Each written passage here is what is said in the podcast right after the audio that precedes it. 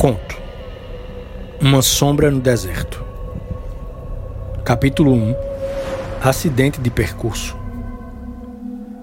As luzes de Salt Lake City despontavam no horizonte escuro quando o ônibus sinalizou com os faróis que fariam uma parada. Elas eram as únicas em centenas de quilômetros em qualquer direção na infinitude daquele deserto. O motoqueiro que liderava a escolta fez um gesto com a mão e todos os outros imediatamente deram meia volta trazendo suas motos para o entorno do veículo no acostamento. Eles assulavam suas máquinas em protesto, e elas rosnavam e cuspiam fogo dos carburadores, enlouquecidas, enquanto mantinham o ônibus sob pesada iluminação. O transporte, uma besta desajeitada e metálica, mantivera sua pintura original, preta e amarela, mas em tudo o mais estava pronto para a guerra. Pneus reforçados, janelas gradeadas, e um para-choque que bateria de frente com um trator e sobreviveria para contar a história. E apesar do nome escolar, que preservaram em suas laterais, figuraria com tranquilidade em qualquer filme de Mad Max. Com um baque, a porta do ônibus abriu e dela desceu, pisando com dificuldade, um homem coberto por um líquido vermelho vivo. Quanto mais ele tentava se livrar da cor, mas ela se aferrava e espalhava pela inteireza de seu ser. O homem praguejava e contorcia seu bigode grisalho, e o olho que sua pala protegia do vermelho, de mais nada lhe servia. Não vai dar para continuar. O garoto fez uma bagunça dos infernos lá dentro. O primeiro motoqueiro estendeu o tripé de sua Road King, equilibrou nele os quase 400 quilos de aço e alumínio, apeou devagar e arrumou a fivela cromada de caveira no cinto conforme diminuía a distância entre ele e o motorista. O outro continuou. Se formos parados pelos tiras, ou algum frentista percebeu o suco pingando, já era.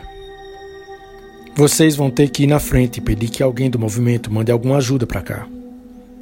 Um reboque, uma van, a droga de um táxi, ou pelo menos um Zé Mané com esfregão, balde e amoníaco, sei lá. Antes do motoqueiro sequer abrir a boca, saltou do ônibus um rapaz sem barba, de no máximo 20 anos, vestido em jeans, couro e vísceras. Se o motorista estava sujo, este fulano era a sujeira. Algo viscoso e espiralado se dependurava em sua testa, qual franja. Foi sem querer, estava com fome.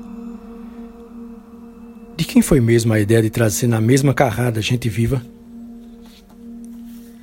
Agora isso não importa mais, disse o motoqueiro sem tirar os óculos escuros e encerrando o assunto. Você sabe que vai custar mais caro.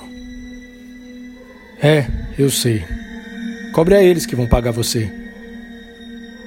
Não foi uma pergunta. É, eu sei. Mas o motoqueiro já tinha se retirado para sua moto. Em meio às luzes, uma mulher em látex reluzente com capacete surgiu diante do motorista e seu passageiro. O reflexo deles na viseira formava um borrão indistinto de cores, com predominância do vermelho. Ela fogou as luvas antes de falar, mas não as tirou. Onde mesmo era o ponto de encontro? Como? Não consigo ouvir você com essa barulheira infernal. Ela quer saber do ponto de encontro. Ah, Beco 4, na Rua do Santo Socorro. Mas vocês devem ser avistados antes disso. Na entrada da cidade, indo pela Interestadual 12, há um outdoor marcado pelo movimento. Ela costuma ficar vigiando a cidade de lá, empoleirada como a droga de uma águia. Ou um pombo. Daqueles que arrulha em cirílico. Acenando com a cabeça, a mulher girou nos calcanhares, apertou a presilha das luvas, esticou os dedos e jogou a perna por sobre a ninja Kawasaki, unindo o ronco dela aos demais.